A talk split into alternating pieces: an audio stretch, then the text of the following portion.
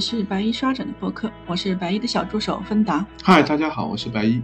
嗯，首先祝大家中秋节快乐，虽然中秋节已经快过去了。嗯，那我们今天要聊的呢，就是呃，杭州杭州博在物馆杭州博物馆在八月下旬开展的一个，也是他们今年年度比较大的一个展对吧，对，叫“行在山水间”。嗯南宋视野下的杭州，就是临安城。嗯那么这个展，我记得是大概在四五月份的时候，杭州博物馆的这个微信公众号就一直在陆陆续续的对宣传，也征集大家的一些想法。嗯那白衣到现在也去了三次还是四次了，已经。嗯嗯，三四次吧。没，其实就是因为这个展确实比较内容信息比较多，然后嗯，展览也是杭博今年的一个最大的一个展吧，就是展览的信息量也很大。就是嗯，虽然去了三四次，其实嗯。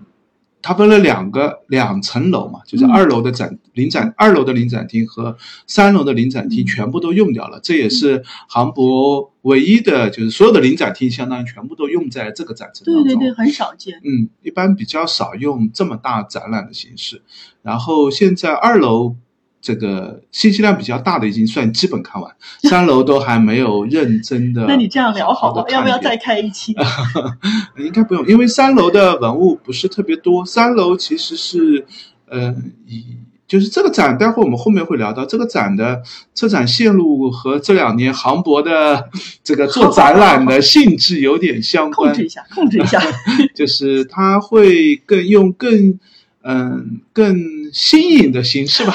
就是来做一个展览，就不像我们一般看到的历史博物馆，像省博、世博常规的做一个嗯，比如说像杭州城、杭州历史的这样的一个展。那我们一般的做展思路就会以，要么就是纯粹考古的线索，要么纯粹以文物的线索，要么纯粹是历史线的线索，嗯你总归会其中挑一个线索来做展览。但是实际上，在这个展陈当中，我们会看到很多展览线索的打破、交织、穿插。那这是他一个有意识的行为，就他本来就不希望用一个简单线索来做一个展览。嗯，好处是我觉得这样的叙述会，嗯，让人看到各个方面吧，就是会有更多的这个呈现。但是坏处就是展览就会显得更加的破碎、嗯支离，就是不容易让人能够就是体系化的、全面的去了解一个这个车展的思路。或者说，因为整个展的主题就是南宋宋的时杭州期的嗯杭州城。当我们谈到这个主题的时候，我们其实能能意识到，或者说能想感知到的嗯是各个方面。因为我记得杭博之前的推文还特地问大家，你们想了解杭州城的什么？嗯所以可能就是单一的展现，他会觉得说，呃，可能对观众来说过于矮板，或者说，嗯，就是信息只有一方面，就是他希望从各种角度去侧写所谓南宋时候的杭州城是怎么样的。对对对但是这里有一个问题，就是，嗯、不同的角度侧写，它的信息量、信息的深度，能够展成的文物展板其实是完全不一样的。所以你要很辛苦的自己把它们去消化对，就要求策展的人的，如果你希望全面的展示到，要求策展人的能力是非常非常高的。对但实际上这两年，我觉得杭博可能策展都遇到了这样一个困难，就是实际上的策展人的能力没有那么高，那么就会使得有些信息特别多的。侧写就会嗯量很大，文物很多或者文字很多，但是有些侧写呢，虽然他想到了，但是拿不出太多的东西，对呀、就只能简单的一放，简单的一说就过去了。那或者我们可以这么理解，就是嗯本身我们对这个侧面的认识就没有那么多。对对对，就是本身就是，但是这这考验的就是学术能力嘛。那你怎么样讲好这个侧面的这个故事？嗯嗯，所以那就很依赖讲解员的带领了，是不是？就是就，但其实讲解也受制于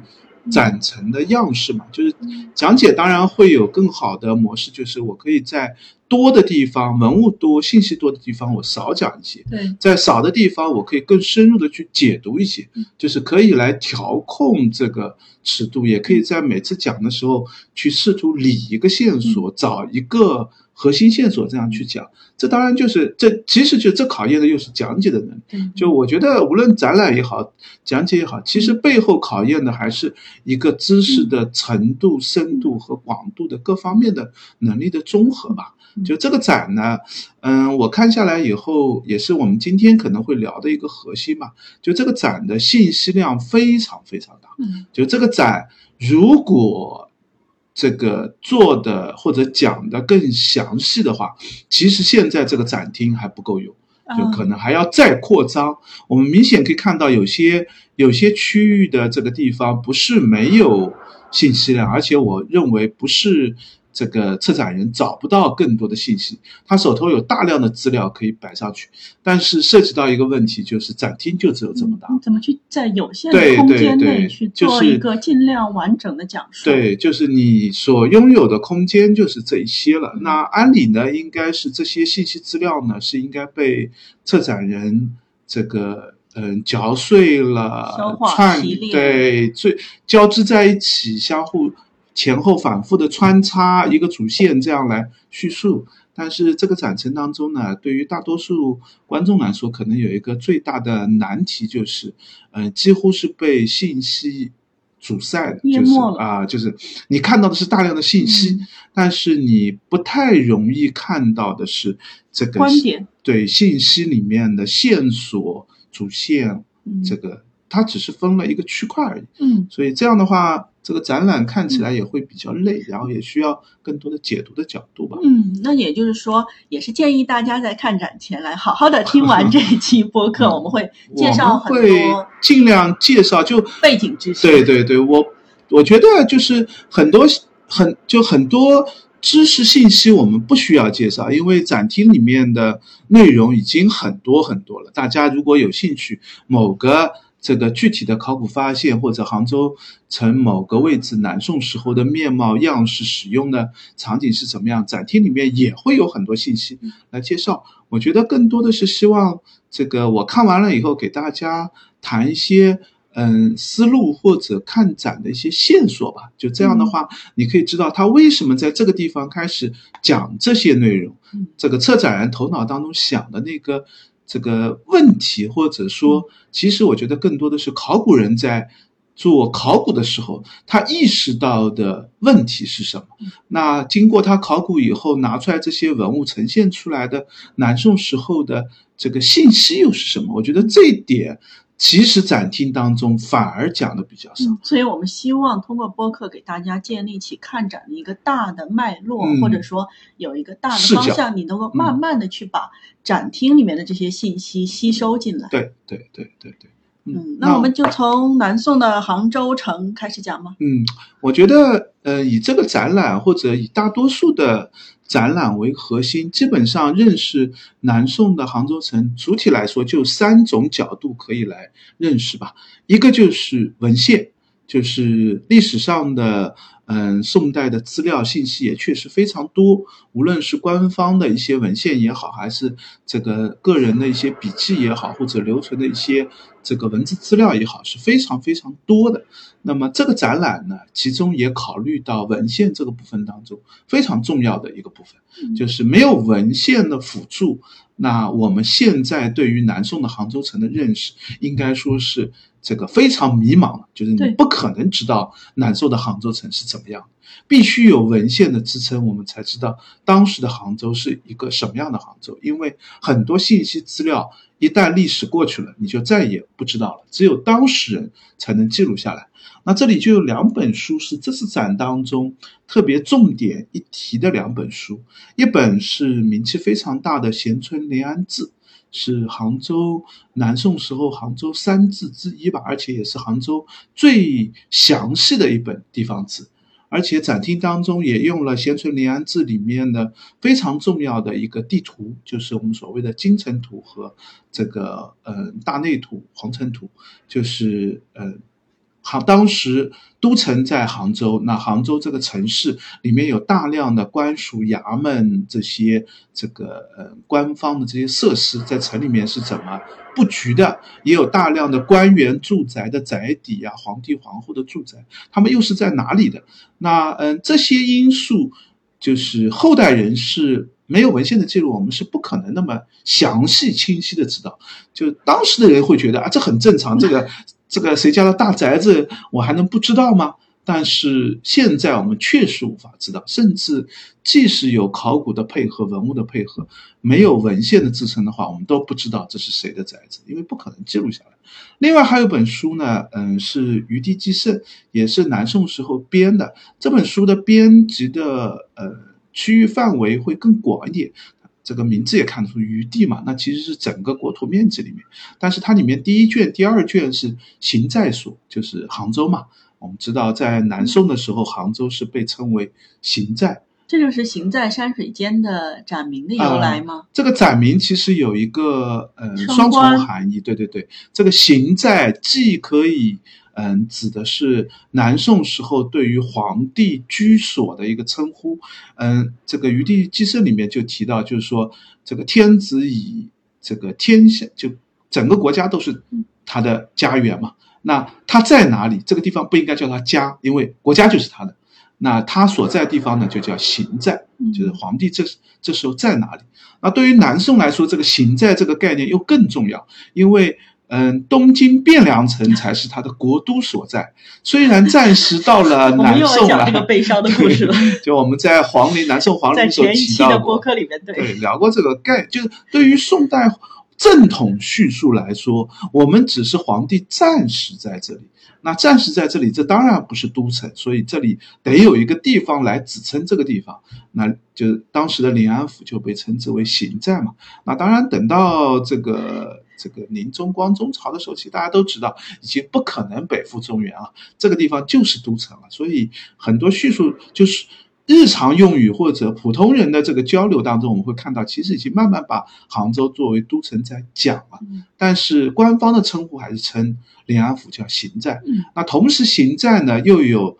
动作化的一个概念，就走在或者走居在这个行走在山水间。那这个这个展呢，其实也是以这样的一个概念来布局的。一开始介绍的是杭州城，那就是行在，然后介绍杭州周边的山，山里面的窑址啊、寺庙啊、这个墓葬啊、摩崖石刻啊，再介绍水，就是杭州周围的西湖啊、钱塘江啊、城内水系啊、运河啊，就是它的展现布局也是按照行在山。水，嗯，这样的一个布局。但是对于杭州人来说，他们也可能觉得自己去回到南宋临安的话，他也是就参观这个展，就是行在山水间的一个感受。所以它实际上是一个双关的这样的一个叙述吧。那刚才提到了这个文献的这两部呢，是这个展最主要支撑的两本古籍。当然，文献其实还有很多，包括现代著作和。这个呃论文文献这些，这点要提一下，就是杭州博物馆这两年这个新的一个做法，就是在做展览的时候呢，会放上很多这个参考文献，就是把很多文献资料呢，特别像论文的一些资料，就是可以直接下载嘛，直接打印成一个呃文献参考书的一本册子，会放在展厅当中，嗯。这个这次展当中有两块地方都放了这一套，大概有厚厚的这个上千页的这样的好几本的这样的一个参考书吧。那这本参考书很可惜的一点就是这本参考书是既不能下载也不卖的，就是我觉得其实就是这点也不知道杭博为啥不做。杭博版权问题吧，毕竟是下载的论文。论文那论文本来就是公开版权的嘛，论文并没有版权，它里面也没有书籍，只列了书名，书籍是不放在里面的。就理论上这就是公版的。对。那嗯，上一次在之前的去年的那个杭博的那个展览当中也看到了这样的参考的书嘛。对对对。那这个展厅当中也看到，也觉得蛮好的，因为搜罗文献、支撑文献也是对于展深入解读的一个重要的视角。梁道山十八号计划对对对对对对，梁道山十八号计划，就那个展文献比我觉得比展览更重要，但是同样也只是。就是展结束了，好像这个文献就拿走了，不知所终了啊。他应该是他们，嗯，航博应该在做一个展览的一个资料。资料收集工作，对对对，资料库，它会放在馆方的资料库里面。因为昨天我去听讲座的时候，就提到了，嗯，讲座的录音、讲座的 PPT，其实都会放到这个展览的资料库里面。这对于博物馆的展览的评奖啊、展览的后续的一些都是有帮助的。但是我觉得，其实这些资料完全可以公开出来，可以更多的放在网上或者供提供下载，这样会更合适一点啊。就是这都是文献的资料部分。这也是这个展当中很核心借用的一个部分。另外还有一个部分呢，就是也是这个展当中的核心主题，就是考古发现，就是有文献的资料。但是文献资料所记录的那些点，现在我们除了那个地名有所残留之外，是不可能知道它在哪里的。但是地名的残留，我们都知道，地名残留对不对呢？当然，你可以做文献爬书的工作，就是反复的去一层一层的去搜罗历代的地名的演变，这个地名在南宋时候是叫什么名字，对应的南宋文献当中的这个。形式是什么样？但是这样的爬书一定是非常非常有限的。就文献，它虽然在南宋的时候信息记录很详细，细节很到位，但文献是不可能全面的。就没有一个人会把所有自己这个呃看到的东西都记录下来。大家都是有意识的一个记录，他觉得重要的东西会记录下来。但实际上对于后代人来说，他重要的不见得是真重要。当然，他觉得重要的很多，后面后代又觉得非常重要。但是很多他觉得无所谓的，但是其实对于后代来说是一个非常非常重要的历史信息。尤其我们对他们的关心的方面，就是。现在也是越来越细，我们会有更多的角度嘛，像经济史啊、社会史啊、这个人际关系史啊，有些东西对他们来说这很正常嘛，对，就是这样子的嘛，就只能是这样，还能是怎么样？但是后代人会觉得，哦，原来是这样的，就是这就需要更多的其他资料。那嗯，这个展陈当中比较。重点借用的就是考古的一些发现。嗯，考古发现，嗯，我们知道现南宋时候的杭州城和现代的杭州城，特别是杭州的老城区，通常人杭州所谓的上城区、下城区两大城区，基本上是历史上是重叠的。是，就是就是这块地方。那当然，南宋的杭州地层在现在的杭州城地表以下两米到三米的这个位置。那除非是做基础建设，就是造房子啊，造这个马路啊，或者一些工程建设，那可能开挖就会涉及到南宋的地层，或者是一些有意识的考古，就这个地方我们知道应该是有比较重要的历史信息的，我们会有意识主动去发掘它。比如说杭州城的嗯城门当中，当时十个城门当中唯一被考古发掘的钱塘门，就是是一个有意识的发掘，就知道钱塘门就在这片位置。那我们去找找看，在这片位置上能不能找到钱塘门的遗址？找到遗址，我们就可以对钱杭州城南宋时候的这个城墙位置所在和钱塘门的规模，对于当时的交通、对于经济各方面都会有认识。那这个也是这个展的一个核心的思路。而且这个展，其实在我看来，应该主要就是以考古的一个视角，在看待南宋时候的杭州城是怎么样。就是，当然，嗯，考古就涉及到一个问题，就考古其实是有，在我看来是有两层含义的，一个是考古的发现，就是考古人做出来了什么，但是其实更需要的是一个考古的解读，就是光有考古发现了什么，就是如果大家有机会去考古所的库房里面 看看堆的那些文物，这些都是考古的发现，但是。你去看的话，你是哎呀，这都啥？什么东西堆在那里？那里面贵重的好的东西，可能会觉得哦，这件东西好漂亮，拿到博物馆里面去。但是恰好就是这样的行为，其实嗯，肢解了或者破坏了考古的重要的一些发现的见解。就是往往大家重视的是考古发现看到的一些贵重的文物，但是其实真正重要的是考古所揭示的信息。那这个展在我看来，真正需要深入解读的是考古的信息，但是展陈当中呢，基本上是以考古报告这个作为一个罗列信息吧？就是，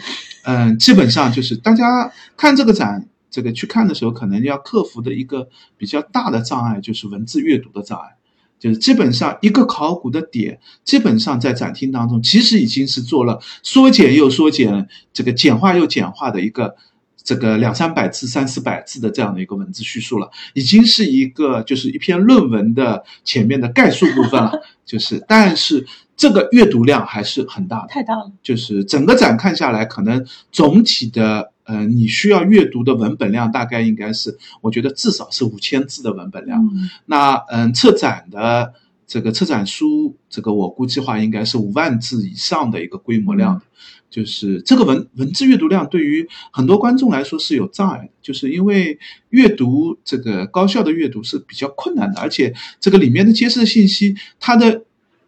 用语说法其实都是有很含义的。陌生的。啊，这是一对个普通人来说很考古工作者的一个学术学术能力啊，其实是。就他如何高效的来讲述自己的考古发现，里面又把自己的一些观点放进去，让这个其他学者能够高效的知道，哎，这个考古的意义、做的内容、做的信息是什么。但是这样的展陈方式，你直白的给观众，对呀、那我觉得就不一定适合对。啊。那么，嗯，这个展当中呢，就有点罗列考古见解的这个方面，但是其实还有一块就是考古的文物。嗯。那么这个展当中当然有文物，不可能缺少文物，但是这就是杭博这几年我觉得他们最弱的这个方面，他们对于文物的解读更弱，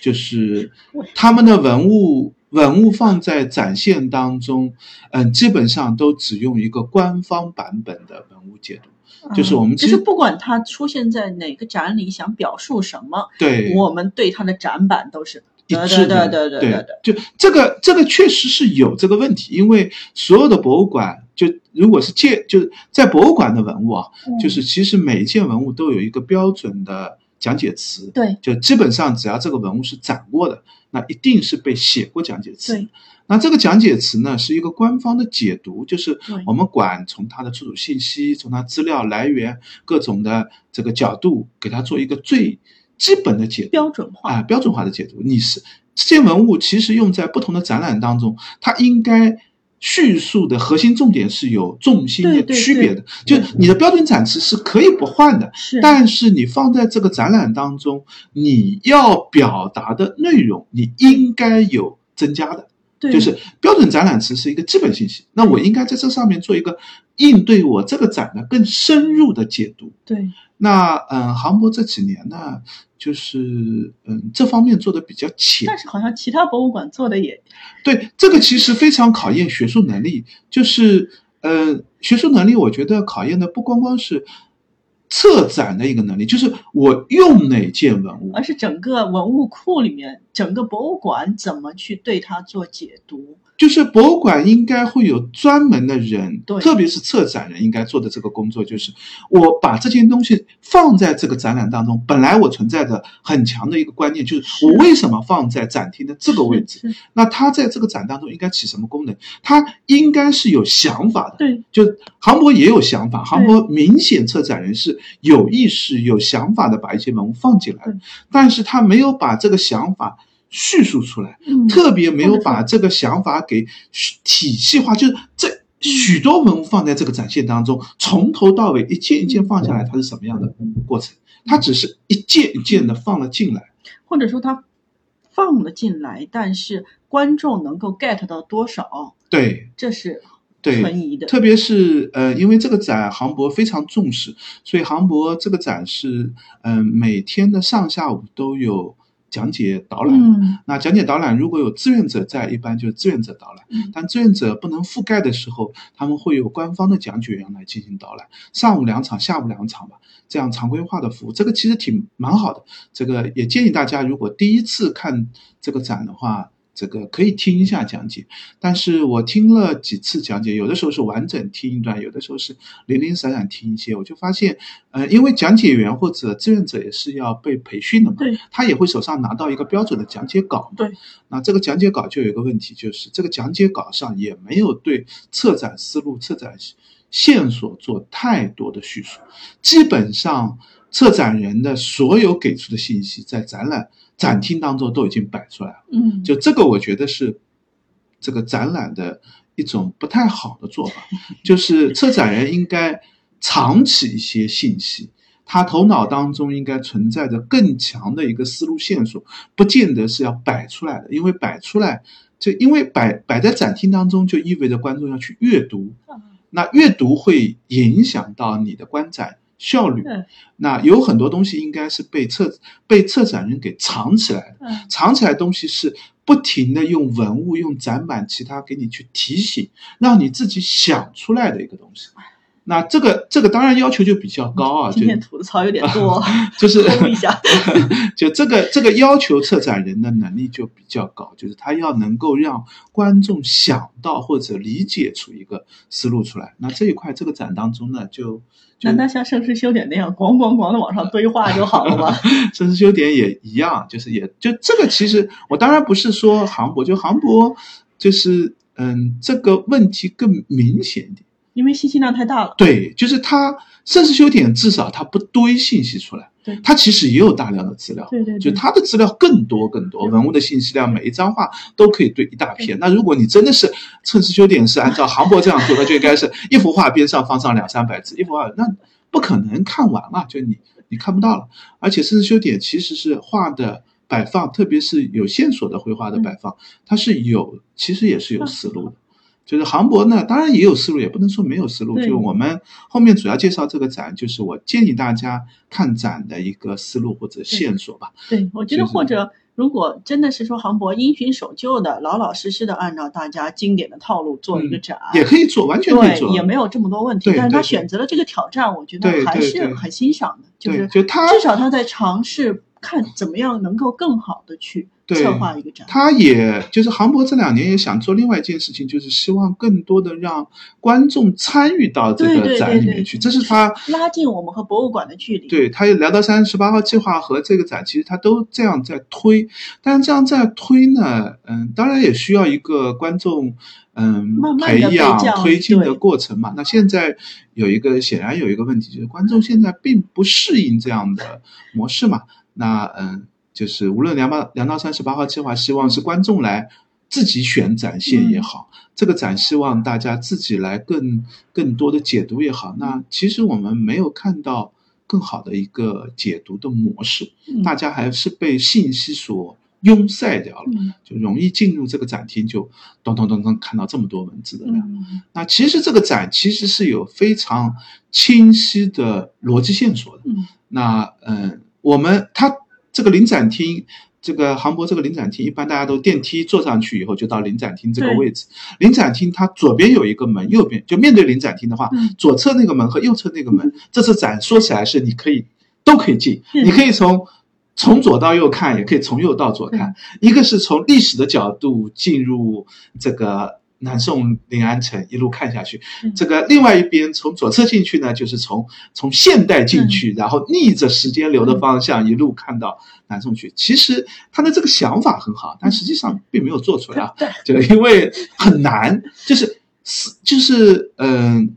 这个思理就是策展人其实是一个要求特别高的，就是你理念性的很多东西在你实操当中你做不做得出来，那。这个难度挑战是非常非常高的。那像它左侧这条通道，我不太建议大家这样子。左侧这条通道进去以后，你的信息量就是它相当于一开始所有的信息都是被压缩的。嗯，你会看到有大量的考古的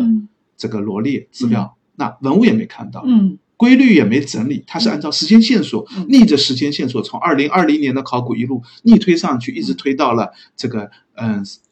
这个解放以后最初的一些考古线索，然后全部都是展展板墙上一个一个信息给你，这时候你也记不住，然后给你看一张地图，地图上把所有这个展厅当中涉及到考古点都在杭现代杭州地图上标上去了，嗯，那你肯定记不下来，然后再看一路路看下去，再一个个看下去，这个显然不是一个太好的观展的体验，所以我建议大家进入展厅的话，应该是从右手边进去，这个是一个比较顺的一个。看展叙事性的顺序，对对对，就从呃我们认识南宋时候的杭州城的这样的一个视角的角度进去。第一进去看到的第一个区域其实就是介绍策展策展人的理念的这个区域，但这个区域也呃信息量也很大。嗯，其实大家都不见得一定要去看策展人的想法，直接进去以后你就看到，因为策展，哎，航航博的策展人的想法现在都写的比较虚一些，就是老是提一些高大上的词，就并没有真的在替你很好的理展现嘛。就是我我觉得看展还是，特别是在一开始的时候，你是应该是比较踏实的来介绍展览的线索。等到后面，你可以去拔高、去总结，会做得更好一点。不应该插话，每插一句话就引来更多的吐槽。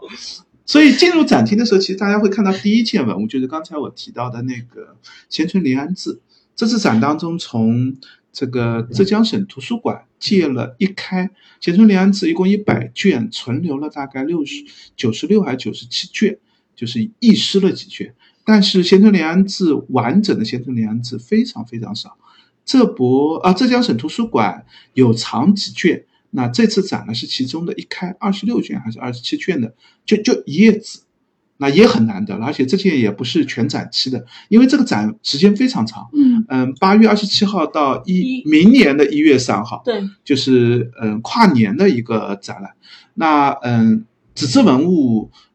很困难，就是这个展当中的书画文物，像贤存临安子这件宋版书的这一件，它是不可能全展期展示的。这一件好像是展到十月中下旬，这件这这图的这件就要撤掉的。那这件大家可以瞄一眼，那么可以知道这个展的文献资料，其实最重要的来源就是贤存临安志，特别是贤存临安志当中是有这个南宋时候的地图的。这对于解读整个展是有非常重要的帮助的。说实话，刚才我们提到两本文献，贤存临安志也好，余地基圣也好，呃，我估计策展人都没有整完整的读过这两本书，就确实很难，因为文字信息量很大。显然他在展览当中并没有用太多的这两本书里面的文字资料。就贤存临安志，如果你真的用的话，里面会有大量的资料可以用到展览展厅当中的一些地名叙述当中，因为贤存临安志都有文字叙述的，而且里面文字叙述有些是非常有趣的，显然是可以拿进来的。但是在后面，基本上我看到的，它都是用考古报告的资料来解读南宋的地名和资料的，就是这个。这个是第一件文物，然后进了这件文物，其实算一个起头吧。我觉得就把整个我们对于南宋杭州城的一个认识的视角，然后就在贤存临安这边上，既放了呃南宋的历代的钱币和南宋对瓷的辽金的钱币，又放了杭州城考古当中出土的最大量的一类文物，就所谓的香膏砖。就是在道路的铺地当中也会用，在这个水渠修建当中也会用，在城墙的包墙砖当中也会用，在建筑当中也会用。然后挑了各地出土香膏砖，堆放了一个这个这个一块区块，就这三样东西放在一起，恰好指明了，我觉得就是这个展的核心线索：文献、文物和考古。就是这算一个展的开篇。那进入展厅以后，第一块介绍的是一个，嗯，城，杭州临安城的这个城的概念。哎，就这个城在哪里？那城的最重要的边界，对于南宋时候最重要的城市边界就是城墙。你知道了城墙在哪里，你就大概知道这个城的规模在哪里。那当然这里。呃，我觉得解读不够深入的一点就在于，其实南宋时候的城不只是城墙内所围的城墙，其实在城郊的地方会有大量的支撑这个城市运作的功能区。那呃，比较浅的提到了一些啊，就是用一些名词罗列了一下。其实，在《贤存临安志》当中，《余地基圣》当中都有大量的提到。当时杭州城的余就是食物来源，米粮。这个蔬菜各种的食物是从哪里来的？木料都来自于哪里？其实这一块有很多解读的角度，但是它重心还是放在了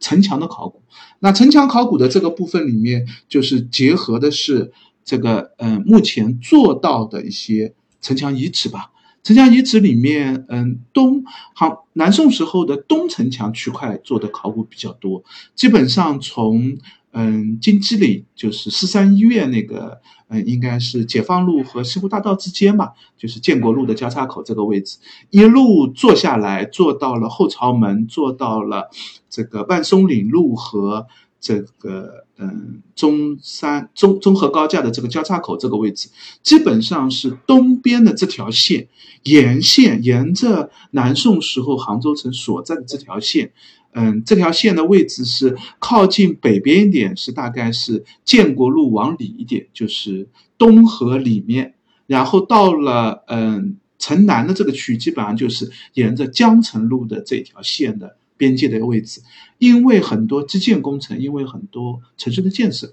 然后做了很多的考古点。但是这些考古点呢，现在全部都是被回填的。因为城墙的这个所在这个位置，基本上都是后代的道路或者道路边上。因为城墙当年是没有建筑的嘛，等到城墙拆了以后，这个地方就空出来了，显然就更容易做变成一条道路。所以这个地方不可能把这个城墙的遗址保留下来。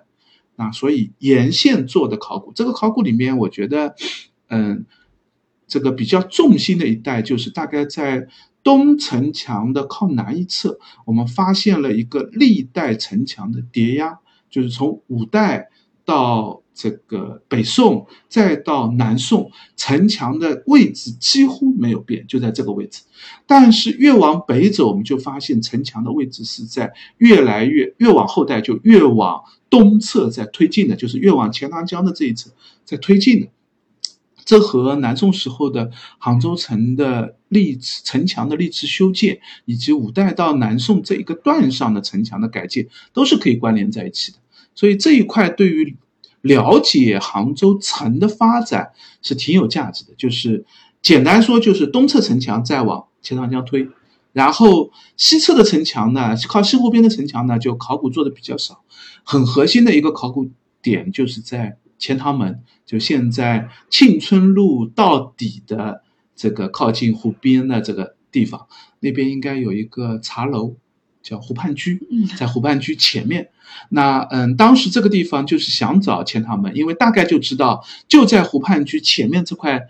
地方就应该是有一个钱塘门的遗址的，但是不知道在哪里。现在的地面上也看不出任何的遗存。这个据说当时考古队看了一圈以后，发现其他地方都做不来考古，就是要么有建筑，要么有房子，要么是道路，没法挖下去。就正好湖畔居前面是有块绿地，有块这个这个草草地，哎，这个地方做考古不影响任何的建筑，然后就在这个地方挖，然后一挖以后，恰恰好就发现了钱塘门的这个这个遗址，而且这个城门的位置就被找到了。就这一点也挺有趣的，就是就说明当时的城门这个位置确实是，就这既是一个偶然，也不是一个偶然。就偶然就是正好在这儿嘛，不偶然就是为什么它会变成绿地没有建房子呢？就是因为其实这个钱塘门一直沿用到明清时期，民国以后才拆掉的。民国以后拆掉以后，这个地方拆出来以后，显然就没有在上面再盖房子了，因为周围都已经有对，就该有的路、该占的地方都占上了，这个地方变平了以后，就直接挪作绿地的使用了，那自然就这样保存下来了。那现在在这块地方，现在建了一个。嗯，钱塘门的遗址就是有一个，嗯，既把地层剥离出来可以看得到，另外上面还用这个有机玻璃做了一个示意，代表这个城门大概一个什么样的尺寸、位置的样子。嗯，这个我觉得还是蛮不错的，因为在杭州这么多城门当中，其实我们现在地名上可以看到杭州的各个城门的地名，那有一些是明清时期的城墙地名，有些是南宋时候的地名，有些位置是。对的，有些位置是其实名字叫这个名字，城门在哪里你根本不知道，就是地面上看不出任何残留了一个地名啊，只残留了这个地名。但其实真正做过遗址考古的，就是钱塘门的这个城址、城门的这个位置。所以这一块呢，主要介绍的是城墙。那借用城墙围起来这个区域，也反过来介绍了当时杭州城的一个格局。就是东侧就是刚才我们提到的这个建国路、江城路的这条沿线，呃，西侧呢就是基本上就是靠着湖边的这条环城西路，就是这条路的沿线，沿着湖湖边走的这条线。然后北侧呢就是环城北路，这条路。然后南侧呢，嗯，基本上就是在山上了，就是要把皇城包进来。我们在之前聊过南宋皇城啊，就是在皇城外侧要把皇城包进来，就要在这个杭州凤凰山靠外的这片地方，这个建一个沿山的包夹山山脊线上建一个城墙。也做过考古，也发现过这个城墙的这个包墙砖。就是从而证明了南宋时候的南侧的城墙位置所在。就利用这样一个围起来的区域，我们就知道当时杭州城的格局。结合皇城的考古，后面重点要介绍，我们就知道当时杭州城是一个南边是政治中心皇城，北边是市集整个这个城市的区域这样的一个城市格局。那引入了一个小的单元，就是介绍了一下中国历代城市的格局，甚至和中外城市格局的一个对比吧。就这个，嗯，拔的比较高，但是就是杭州城其实是一个将就的城市。就南宋黄州城定都在杭州是一个历史的偶然，并不是一个历史的必然。说实话，当时。嗯，绍兴可能比杭州的机会还更大一点，就只是因为绍兴城太小了。对，但其实杭州城对于当时的南宋皇宫来说，这个南宋的这个这个皇帝来说也太小了，所以杭州城在南宋的时候是有巨大的一个城市的发展和变化的。那把原来的嗯府治，就是临安府的这个府治挪出去，府治当做了皇城用。那杭州城里面做了一个大扩建、大营建，里面做了大量的。你想，这么多北方人来到南方，都要，特别是皇亲国戚都要住在杭州城里面，那显然就会占用大量的空间。据说当时的杭州城最有有不同的学者有不同的人数推测，就是嗯，这个少的基本上认为是四十万到。五六十万的这样的一个人口规模，就是现在的上城区、下城区这两区。现在上城区、下城区的居住人口可能也就是六七十万、七八十万的这个样子，而且现在是更加，就是你看住宅都是。高楼的形制嘛，那当时全部都是平层，就是二层、三层楼的这样的一个规模。那居住这么多的人，可见当时杭州城是非常拥挤的。而且这个四五十万还是一个少的估计，多的估计上百万，甚至有学日本学者提出了一个两三百万的人口。这可能是谈的不是杭州城内，是把当时杭州城的周边都包含进去了。所以人口数就跟现在大杭州六百万人口也是一样的嘛，那富阳啊、临平啊都算进杭州城，那当然这个人口数量就多了。那这是这是一块，然后这个展厅当中，我觉得比较好的也展示了当时杭州城的周边，像建德的呃延州府，嗯，那个富阳的新登城，嗯，这两个。老城的考古这两年也都做掉了，而且也招知道了城市的范围。另外，在富阳周边有造纸的一个工坊的遗址，嗯，这个延州府周边有天目窑的烧窑遗址。这些遗址、这些手工业的这些制作区，也是供给杭州城的一个城市需求的商业当中的一环吧。那放在了这个展现当中，也做了一些考古的介绍。但是这一点呢，就是考古的介绍有，但是后面就再也看不到它是怎么进入到杭跟杭州城相关的这一块的。就点了一点，但是后面没有线索来提吧。后面就进入了整个杭州城里面的比较核心的区域。他用了一个称呼，就是南宫北市，嗯，就是南边是宫殿。宫殿、皇城的皇宫的区域，那皇宫区域不只包括皇皇宫，还包括了很多就是和皇家相关的一些建筑。嗯，我们这个嗯之前应该也聊到过的那个太庙，就是太庙遗址和中心核心的那条御街，这个御街到往城北走最远到的景景陵宫。就是这些都是皇帝祭祀祖先的这些场所位置，都跟整个皇宫的这个呃布置是有关系的。那这个另外还有相关的这个皇帝的一些就帝国家运行的一些相关机构吧，像三省六部啊，这个修内司啊、御典所啊、中正司啊，这些都是这个相关的这些部署的衙门。中央政府。机构。啊，这些机构呢，其实在南宋的时候数量是非常非常多的，这个数量是非常非常遍布整个杭州城，可以说最南边当然就是以凤凰山为核心的皇宫城，然后从御街就是现在中山南路一路走过去，一路走到这个凤起路沿线，甚至已经快到现在的武林路的这个边上，还有大量的相关的像这个太学、武学。这个呃仁和县志啊等等一些相关建筑都是在城北区域了。那也有很靠吴山的，像这个嗯，现在杭杭州博物馆所在的叫梁道山，因为在南宋的时候，吴山这里是当时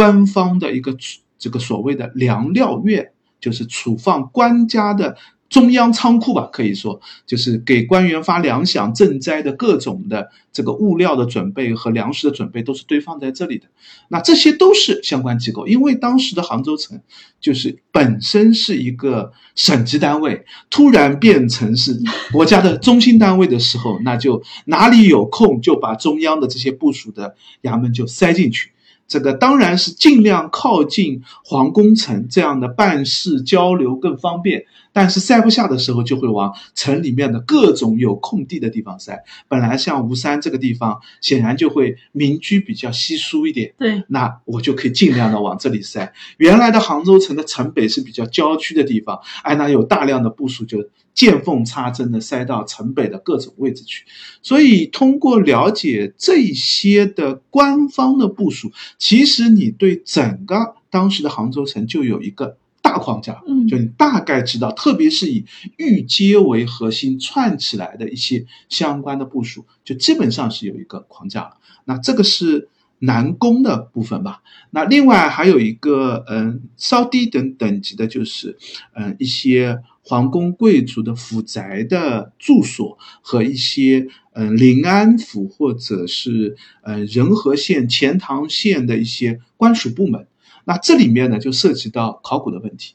嗯，和刚才的其实很多官家的这个官署也是一样。三省六部我们也提到，其实没有完全做考古，现在做的比较多呢，就是现在在万松岭出口、万松岭隧道出口的那个严家巷的那个严关洞严严官巷的两边做了一个相应的考古，也有一个遗址的博物馆，就那边做的比较多一些。但是边上我们就知道，就是立新。城南立新嘛，城南立新那边就几乎很少做考古，然后遗存是军队的地方吗？城南立新那边，城南立新其实也有做，更靠这个嗯停现在停车场啊那块区域也有做一些遗址的考古，但是那一片呢，就是它应该就是连排的官署部门，嗯，这个呃御蝶所啊、中正司啊。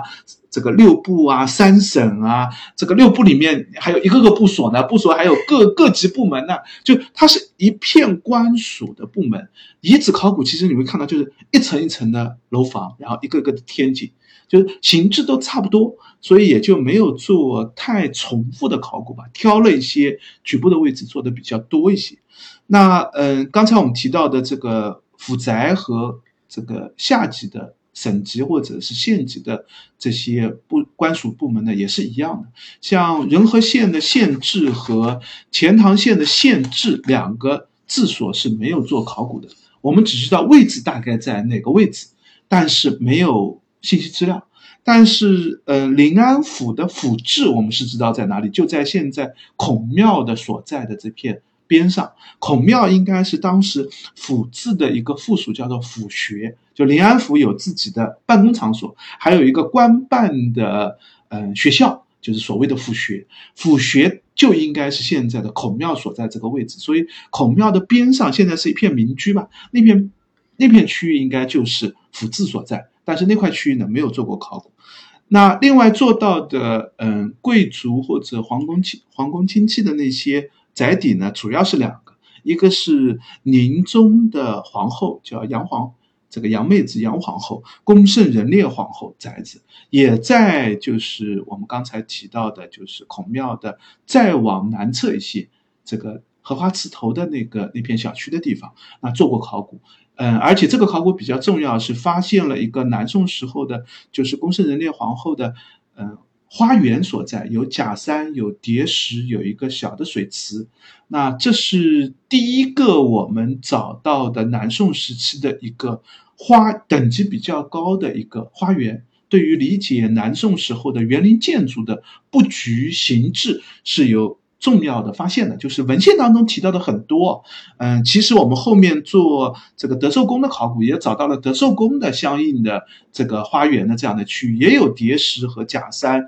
引水的渠道和这个祠堂这些设施，那佐证了就是宫圣人烈皇后宅的这个。南宋时候的花园的形制大概就是这么一种规制的。那另外还有一个呢，就是清河郡王张俊的宅子，这个也是非常有名的南宋时候的一个这个大大宅子吧，可以这样认为。整个现在杭州杭州最有名的那个步行街，这个河坊街、清河坊，就是因为当年清河郡王宅子边上是杭州城最繁华、最热闹的一个区域。那这个清河郡王后门卖酒，这个商业繁荣。那清河郡王的宅子，也就是吴山现在应该是古玩市场的所在的这片区域吧。那嗯，做了相应的考古。但是清河郡王的宅子呢，嗯，历史记录就知道，其实绍兴二十几年的时候，他家的宅子就被烧了。然后宅子后来，这个清河郡王张俊死了以后，这个宅子也有一部分。回交给国家了，所以后面大概在南宋到了后期，这个区域除了一个保留下来的张这个清河郡王他们后后人保留了一个家庙在这个地方，其他区域呢大概都已经被挪作他其他的民居使用了。这样在地层考古上呢，你就考古不出一个完整的宅子的区域了，就是你没有一个完整的一个宅基的区域，所以考古的价值恐怕也没有那么大。就是相应做的比较少，但是里面比较有趣，展厅当中就放了一个，呃，应该是清河郡王宅子所出土的一个石狮，这个也是从来没见过的。这次展当中，呃，用了很多杭州考古所的考古发掘以后的一些文物，这些文物从来没有展展出过，平时应该就放在考古所的库房里面。那这次借用这一次，因为和杭州城的考古比较相关嘛。那这个拿出来展示了一下，我觉得这也是挺难得的。另外还有一个最近的一个大考古，就是德寿宫的遗址。那应该最近快要开一个南宋博物院，也会会有更多的展示吧。那德寿宫里面也有这个。嗯，比较有趣的，在这次展当中展出的就是德寿宫。刚才我们提到有假山，拿了几块假山石放在了展厅当中。这个安理本来一般都会放在原址被填埋掉的，但是因为德寿宫应该我估计它的考古遗址会，嗯，有一部分是展示出来的，所以这个。有一些遗址遗址的文物可能就被挪到了展厅当中，这次有所展示。太庙遗址里面也出了一件很有趣的一件东西，就是一个石雕的造像。那件石雕造像应该是太庙遗址里面所用的一件相关器物吧？那形象上来看也比较特别，大家也可以进展厅来这个这个认证。我之前应该发过微博吧？就是嗯。展厅的里面也可以看一眼这件文物，也可以猜猜它到底。我我感觉应该是一个，嗯，类似于翁仲的这样的一个斜式的这种仪仗队形的这样的一个石造像的一个形制。嗯，这是南宫的相关部分。那北市的这个部分呢，就受到展厅的压缩了，明显数量就开始大量的削减。其实当时杭州城里面应该有大量的。这个市集贸易相关的一些这样的一些市场的布置，但是这一部分呢，考古资料比较少，其实就是要去爬书文献，要用文献文物来做展陈。那这个展文献的部分爬书做的比较少弱一些，主要展了，我感觉它就是两件文物来介绍，一件文物就是金叶子。就是梁道山十八号计划对也有展出，其实也是呃，他们常设展当中也常年使用这样金银货币来展示杭州城的一个商贸繁荣的程度的。那金叶子上面会有店家的戳记，对，戳记不仅要戳上店家的铺名，还要戳记上店家的店址所在，因为金银铺子。绝对不会换地方，就跟现在银行在哪里办公，这个绝对是一个核心位置，也是信誉的所在。那这样的戳记既可以让金银叶子不被裁剪，就盖过戳的地方，你不能去剪裁它。另外，也可以起到一个广告宣传的作用这样的作用在南宋的各种的商业、商业商品上都是很常见的，铜镜啊，这个漆盒啊，都会有类似的这样的一个标记。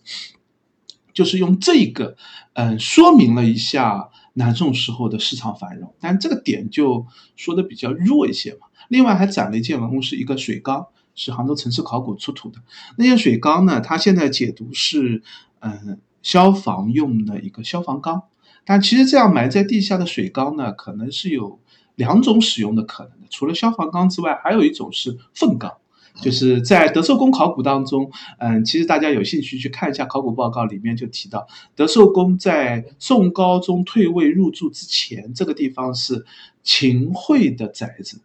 嗯，在德寿宫的考古当中，认为其他我们看到的都是德寿宫建设以后看到的住处啊、假山啊这些建筑的遗存，但是里面有一件文物，认为是秦桧宅子遗存下来的。那件文物就是一个粪缸。他怎么知道啊？因为它的地层比德寿宫的这个地层要更低一点。就是考古使用的最重要的两个判断的知识，一个就是地层学。就是根据地层的高低，我们就知道前后历史年代的关系。还有一个就是类型学，也是用于判断年代的。那嗯，这个秦桧宅子所在的一个厕所所使用的一个粪缸，因为古代的嗯粪是一个重要的肥料嘛，那粪缸会有人定期掏粪的，所以地下就会埋一个粪缸。那这个粪缸是秦桧宅子的，大概是一个唯一的遗存了。那嗯，当时杭州城里面应该也类似，既有粪缸，也有各种的消防用的储水缸。那嗯，其实，在展厅当中也反复提到，当时杭州城里面是建设数量非常大的一些所谓的望火楼，就是搭一个木架子，有人值班。登在这个望火楼，在这么多人员密集的一个城市里面，火灾是一个非常需要防范的一件事情。那就跟我们现在一样，会有消防队，会有消防车，会有消防栓。在古代的时候，也同样有消防灭火的这些这个专门的人员，也会有专门的制服，也有专门的储水场所，有专门的灭火的措施。这些其实呃，一直到明清时期也都有遗存。大家如果到这个玉皇山上就会看到，玉皇山上也有一个景点叫七星缸，那个就摆成七星的一个形制。那个七星缸其实也是一个灭火缸。那这个据说是在这里是镇杭州城的火灾的，就是这些就可见在古代一个木构建筑为主的这样的一个城市里面，它对于这些问题就会考虑的更加的重要一些。那也是我们现代人不容易想象、不容易认识到的。那到这里为止呢，基本上整个城市区域的。相关考古遗址都大量的做展示了，所以在这边有一个场所区域是我觉得也是这次杭博花了大功夫所做的，就是做了一个嗯非常尺度大概有个四米长两米多宽的这样的一个大模型。用的是现在的杭州城的地图，然后上面用 3D 打印的模型摆放上我们前面提到的所有杭州城内遗址考古做过的，或者根据文献资料可以推测出知道位置在哪里的这些相关的这些建筑，那摆在了地图上，可以给你一个更直观的认识吧。你可以知道，就因为杭州如果是杭州人的话，其实看着这张杭州地图，你是知道，哎，我家在哪里，我去哪里，这个我是。这个上班的地方，经过哪里？这个走的地方是什么？你看到的这个地图上这个位置，你就可以知道南宋时候这个位置是一个什么样的建筑。这个我经常拿来做例子的就是嘉里中心，就现在庆春路。这个靠近小车桥这个边上，在南宋时候，这就是岳飞、韩世忠、刘光世他们的宅子，也是后来的太学、武学的所在。就同样这个地方，其实在南宋的时候，它也会有各种用途的叠加、改变、变化。像德寿宫原来是秦桧的宅子，后来是这个高宗的退位宅子，后来是这个孝宗退位的宅子，后来是孝宗皇后的宅子，再后来挪作。这个其他用途，道观、宫殿、民居，各种使用的宅子，其实，在一个城市当中，我们可以通过类似于这样的展啊，我们可以看到这样城市的一个历代叠压的过程。那城市里面基本上就这样，然后下面进入的就是山水街嘛。那这个部分我感觉就是被展厅的空间压缩的比较厉害。其实可以做更好的展陈啊，就是山的这个部分呢，就是本来我觉得应该介绍一下杭州周边的山，甚至是可以拿一些古书画来对比一下的。因为像上海博物馆李松的那件西湖图，我们也看得到很多里面的这个杭州周边的山山的这个。这个山形和现在的山形也是对应得上的。那这里的展厅当中主要放了四块内容吧，一个是窑址，窑址呢介绍了南宋的官窑，我们知道有修内式官窑和这个教堂教堂下的这个官窑，然后再放了一个就是现在在临安区的天目山的那个天目窑的窑址，那这两个作为。杭州周边山区，因为建窑一定要在山侧建龙窑嘛，所以窑址和山比较相关。另外还有一个呢，就是呃，南宋这个佛教主要的是禅宗流行，禅宗的修修行一般强调是要在山林里面隐居的这样的一个修禅式的做法，所以南宋时候的寺院基本上都是在山区居多的。那这里面。展陈当中提到的，就是在青之屋的那个灵峰寺出土了一件灵峰寺的石塔，这件也是杭博的一件明星文物了。最近的几次展都拿出来展陈过。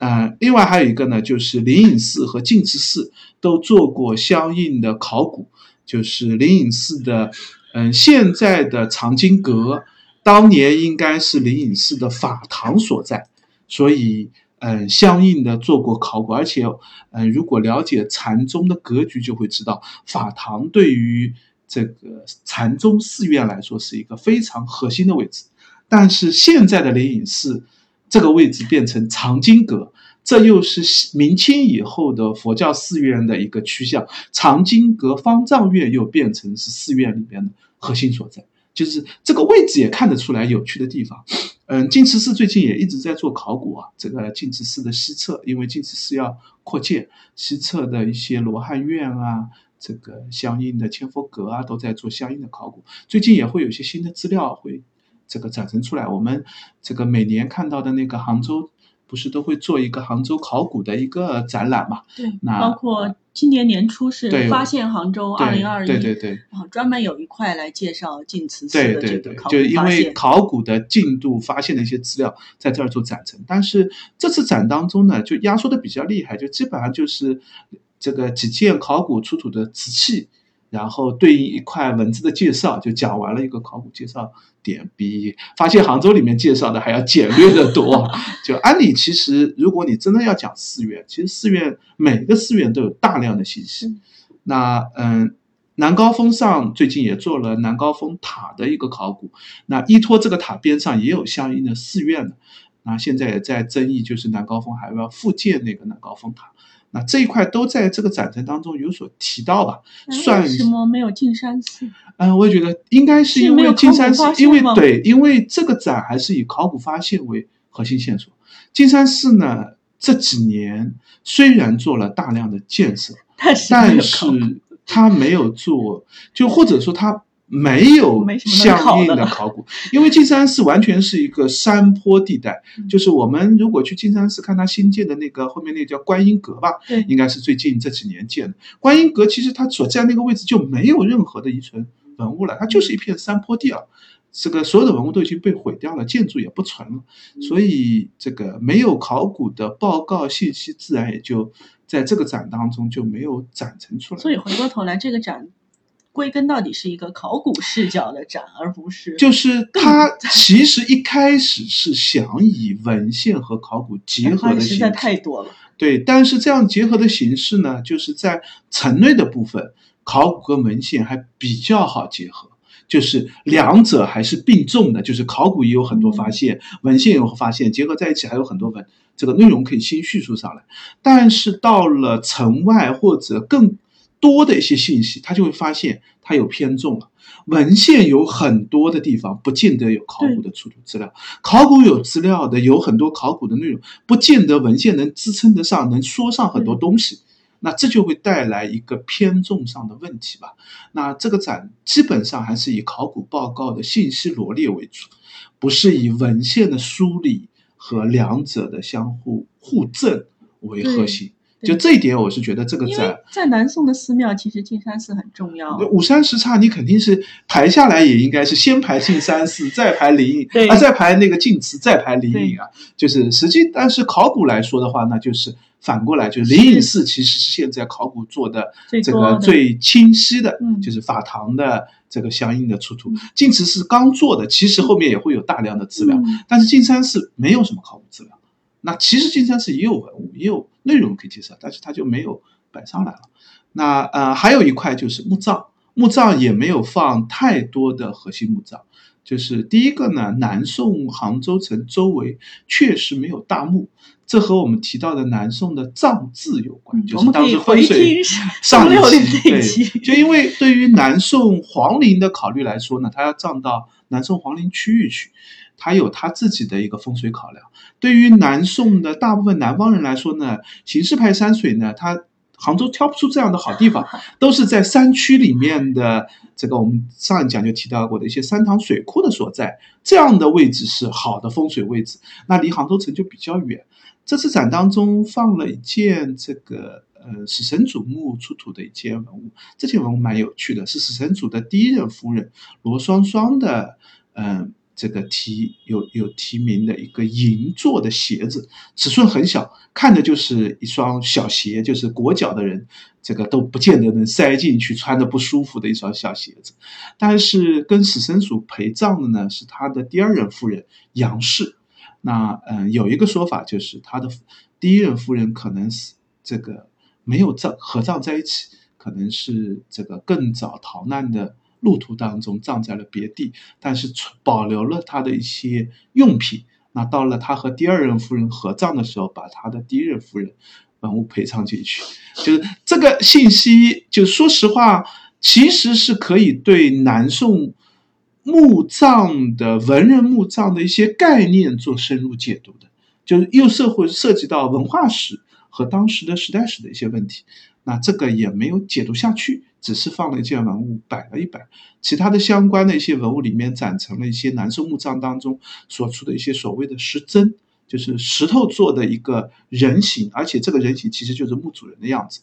这呃也有可能是跟墓主人的佛教的信仰有关，他是火葬的，火葬以后就没有尸骨的遗存了，所以放一个石真代表自己的形象。就这些呢，就是展厅非常局限，就是一个两三个展柜的这样的一个位置，就是文物一堆，那很难解读下去。另外还有对面墙上还放了很多摩崖石刻的一些拓片照片。那很有趣的就是这些，在这次展当中放的摩崖石刻，全部都是杭州周边的临安啊、这个富阳啊、就是余杭啊那些摩崖石刻。其实我们知道，杭州城里面也有很多摩崖石刻，飞来峰上这个烟霞洞、这个苏轼的题记都有好几个，但是杭州城的摩崖石刻一个都没放。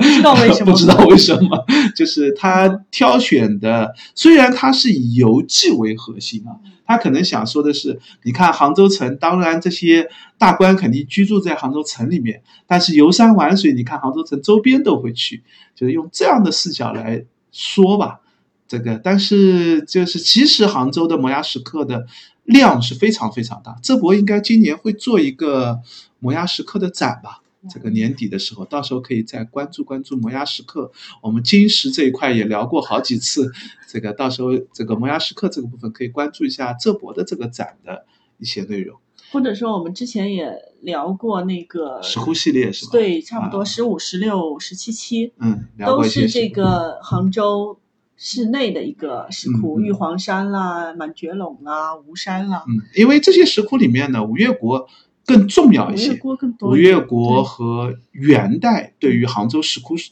在石窟史当中，杭州的地位更重要。南宋呢，说实话，在杭州的开窟不那么多，也不那么重要。而且南宋，嗯，这个文人题记可能会比这个石窟更重要一些吧。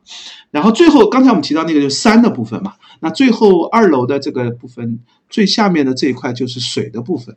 那就是杭州西。西湖、河道、运河、海棠这一些，那么，嗯，西湖有很多西湖出水的文物，挺有趣的。就是这次展厅当中也放了一件太清宫题这个铭文的一件小的铜钟。这个应该是当时西湖边某个道观所使用的一个器物吧。其实西湖里面出土文物非常非常多，钱币各种器物都有有所出土。那嗯，因为西湖就在杭州城边，对于杭州城来说，西湖也是一个让杭州城显得比较特别、比较重要的这样的一个湖泊。然后杭州城里面的河道水系，包括运河，对于杭州的城市经济发展也是有重要的意义的。也在展厅当中有所提及吧，稍微列罗列了一些桥和河道的名称。其实杭州城南宋真要做河道的这个嗯叙述的话，其实有大量的南宋时候的河道已经淹没消失了，地名上还有保留这个晚沙路、晚沙河曾经在那里，但是河没有了。这个断河头小河直接名字还在，小河也这个。这个几乎看不到了，就是现在也有一条河，小河直接旁边。对，就是，但是实际上当年的小河，当年的河道，就像现在的中河，我们看起来已经变成小小的一道河道，但是当年的中河起到的是沟通运河和钱塘江的功能，这个起到的货运量大概应该和运河上的货运量是。这个呃，至少有一半的运力的，那这样的话，你可以想象一下，这个河道绝对是一个两船可以并行，而且不小的船可以并行的这样的一个河道。就是这种形制，因为考古当中确实也很难做，就是没有这个很核心的一些考古资料可以佐证。文献的资料当中有，但是和位置地名也缺乏特别详细的考定。所以，嗯，在这个展腾当中，基本上都是浅浅一提吧，没有太深入的解读下去。我是觉得，对于理解杭州城，这些都是一些核心信息、重要信息。那海棠当然也非常重要。杭州城的南宋时候的海棠，大概是在现在，嗯，江城路靠外一些吧，就是现在的贴沙河环城东路的沿线这一块的样子。那，嗯，当时的贴沙河其实就是。因为海棠泛滥起到的一个蓄水拦潮的这样的一个河道，然后贴沙河里面就应该是当时的这个河堤所在。这个河堤也是明清时候城墙选址东城墙的这个选址位置所在。那这一系列对于理解这些山水的理解，对于理解整个杭州城也是有非常核心的一块的。那展厅二楼就是这么一块。那二楼最后。走出来就会看到一张大地图，把我们刚才看到的所有的信息都罗列在这张大地图上，也会有一个大的时间线的一个展板，介绍的就是历代的考古资料和一些这个重要的考古者吧。这些信息就是，如果刚才他提的两条路线，就有一条路你就这样走进来，那可能就一下子信息量一开始冲击就太密集了。那等到你看完二楼。这些展区以后再看这个资料，其实就可以起到一个总结的作用。我觉得这样看可能会最合适一点。然后就应该还有个三楼，嗯，就三楼面积比二楼要小一半左右，对，文物放的也比较稀疏一些。三楼其实我觉得核心就是三块，嗯，第一块呢是一个南宋时候的文人、官员、名人的这样的一个单元，里面有呃用嗯图书。书籍资料揭示了一些重要的学者，就是一些南宋时候的官员，朱熹啊，这个也有一些相关的学者啊等等这些。还有一件浙博借来的这件，我觉得蛮有趣的，就是徐渭李文书的那件文物。我们的公众号上，白衣曾经努力的写过徐渭李文书的发了六篇还是对对对对。然后其实还没有完，最后大概还有两，还差两篇，就最后一直没有写下去。徐渭礼文书是一个特别值得深入解读的一套考古资料。嗯，那这次展当中展了一件原物，两件一件复制品吧，好像就是呃陆白跟赤黄各一件吧，好像就是陆白是原件，那个赤黄是一件复制品，可以对于南宋的官制做一些这个认识，但是就是过就是。同样这个问题，就如果要认识官制这一件文书呢，就能看上半个小时。这个需要解读它的内容和相应的知识。这个大家有兴趣的话，看我的公众号，就是可以来看看这个这件这套文书出土的一套文书，也是一套官方文书的抄件，能够看出南宋的官僚管理制度是怎么样的，任免、任职、考核、考定、文官员之间的交流等等各方面的信息，其实信息量是非常密集的。然后。第二个三楼的第二个区域部分呢，一部分是出土文物，就是金银饰品，用来揭示当时妇女和官员的一些配饰是怎么样的。另外一块呢，就是我觉得比较重要的，就是把弗利尔的那件西湖清趣图，用了一个大的电子屏，然后拉动的模式，一块一块的这个展示。因为这件西湖清趣图的尺寸特别特别大，我印象当中应该是。六米多长吧，就是总体尺寸应该是一个六米多长的这样的一张图，里面这个信息量也非常多。这件绘画有争议啊，有的学者认为可能是嗯元代，就是这个所绘的元人画家所绘的，也有认为是明代。甚至也有认为是清代画家所绘的。之前还有这个，嗯，公众号上还有好多讨论的。现在我比较认同的可能是元代，最最晚也就是明代初期的这个杭州城还保留了大量的南宋的面貌样子的这样的一个状态。因为有一些遗存或者有一些遗址，说实话，这个是到了明代中叶以后看到的杭州城就再也看不到那样的东西了。这个。只有在那个之前的人才能这样去绘画，这样绘画。那这件这个，如果对于杭州这个特别盐湖的一些信息了解的话，看看这张图，你会觉得非常的有趣。就是里面涉及到的一些北山路上的建筑啊，当时的这个寺院、道观啊，一些官方的一些形制啊，路桥的一些。做法啊，布置形式啊，沿着南山路一线的一些这个取水口啊，钱塘六景的一些布置啊，城门啊，里面的一些这个嗯市场、这个市集、这个酒家、酒店上面西湖上的一些船等等，都是信息量非常大的一件图，就是也是用于我们解读南宋时候的杭州城西湖沿线是一个什么样的形制的一个非常重要的资料。然后最后一块区域呢，是借展了，嗯，南海一号的一些文物，里面比较重要的是借展了一件南海一号出土的一件银艇，沉船出土的那件银艇已经被，嗯，贝壳这个所锈蚀，就是一件沉船文物了。但是这件银艇是一件官销银艇，就是官方纳税和官方发布粮饷所使用的一个官家印戳的这样的一件银艇。那这也证明了南海一号的，就是有很强的，就是官贸官，就南南宋时候的这个海上丝绸之路贸易的繁荣，就有一些这个这件官艇当然不是绝对官家使用，但是这个贸易商绝对是一个这个这个能量非常高的贸易商做的贸易的这个等级或者这个贸易量，这个出海贸易的这些。这个相关性，这些都可以看得出当时的一个时代线索吧。最后也是以南海一号作为一个这个这个展的结尾，最后揭示的就是一个中外交流的一个线索吧。就是它，我觉得这个展啊，就是它不仅是虽然一开始展名上或者整个展当中我们看到的是这个南宋时候的杭州城，但其实到了二楼三楼的这个部分，它的野心是想超越。杭州城的这样的一个叙述，希望更多的去揭示，特别是三楼的这个部分，更多的去揭示南宋的这个时代。但是这里就有一个问题，就是支撑不支撑得起来嘛？我们看到了一些侧写，看到了一些角度，但是这个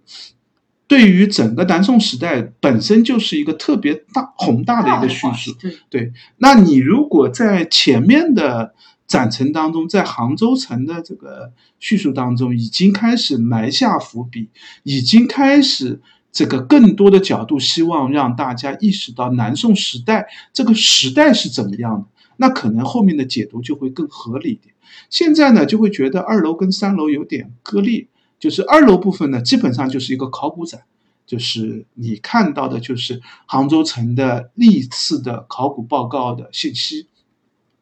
到了三楼呢，又会看到一个这个现在杭州或者浙江特别常见的叫宋韵展，就是跟宋代相关的，就这么几样东西。这个文人、政治、经济，这个金银饰品、贸易，就点的就是这些点，就是又回到了一个宋韵展的这样的一个思路的角度，就是上下两部分感觉上是有点割裂，然后串联的线索也不强。所以总的这个展，这个每次别人问我这个展怎么样，我的回答一般都是这个展很好，很值得看。但这个展呢，就是做的不那么好看，不那么容易看。就是信息，第一个最大，我觉得这个展最最大的问题就是信息量。真正的问题不是信息量大，而是信息量没做梳理，就是。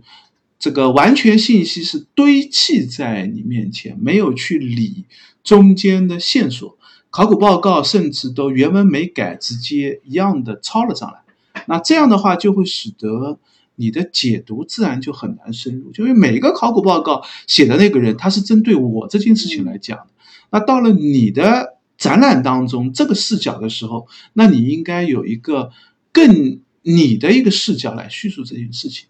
那这个抄书这样的工作做的太多了，但是展览整理的这个工作做的太少。但是说是，但是即使是这样，这个展，特别是对于这个杭州人或者有兴趣了解杭州的，或者是将来你在杭州城里逛的时候，希望看到更多的历史信息，因为杭州城逛杭州城有一个很有趣的地方，就是。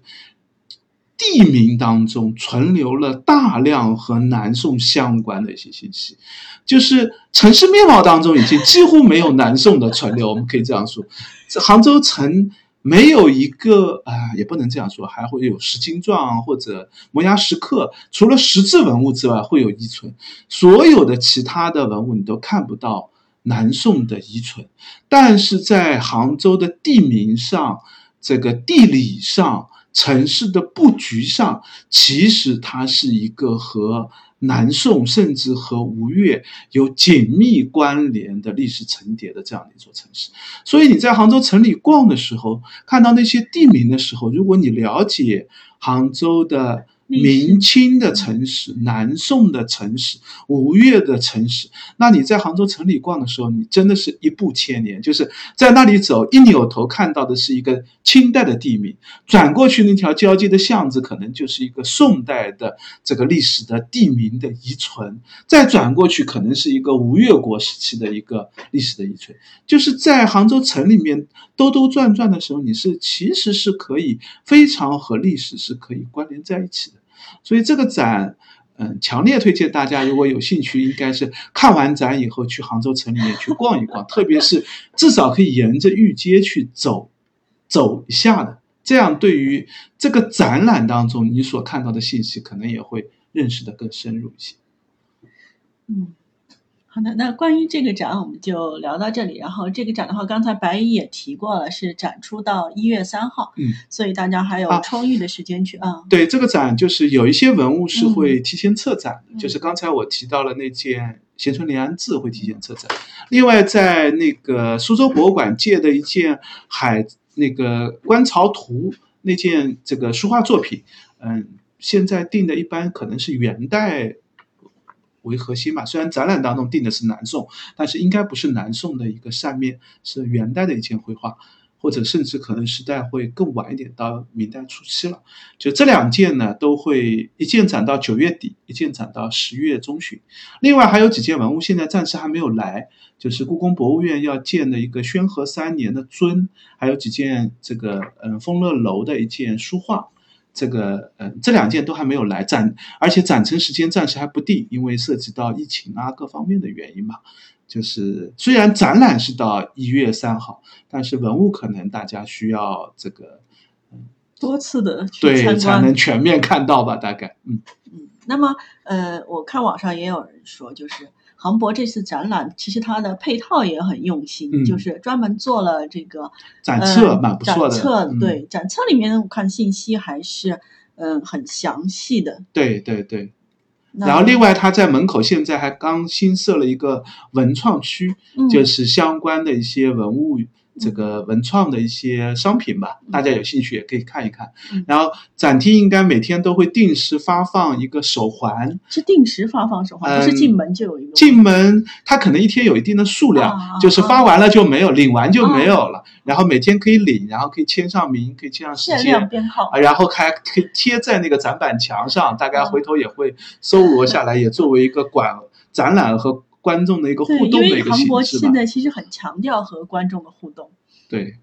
嗯，好的。呃，那如果大家对于这个杭州城想要有更多了解的话，其实刚才白衣也提到了一些啊，我们这个之前的播客也有非常多期来介绍，像我们的这个。嗯，二十六期和二十七期的播客就是介绍了整个的南宋皇城和南宋御街。嗯，对，然后的话，在第十四期的时候，我们也聊了，就是发现杭州二零二一的这个啊，考古就二零展二一年杭州城市考古的一个汇报展嘛，就是二一年的一些重要考古发现。对，其实对于杭州城也是一个很好的了解。嗯，然后二十三期的时候，我们介绍了杭州博物馆，就是本馆的一个常设展。嗯，常设展的一个情况嘛。对对，因为杭州城的很多资料，其实在本馆里面的常设展当中也会看得到，对这个有大量的这个常设文物来作为介绍杭州城。对，就是整个的一个杭州城。这一嗯次的那个特展可能是把重心放在南宋这个时期，聚焦在南宋这嗯个时期。但是其实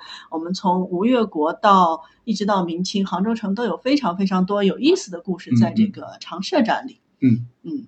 那今天介绍就到这里，然后关于杭州博物馆的一些参观的小 tips 我们就不再重复了，因为我们在第二十三期的时候应该介绍的比较多了，大家嗯可以回听一下。然后也欢迎大家关注我们的微博和微信公众号，我们都叫博物馆刷展的白衣客。嗯，欢迎大家点赞、关注、转发三连。再见。拜拜。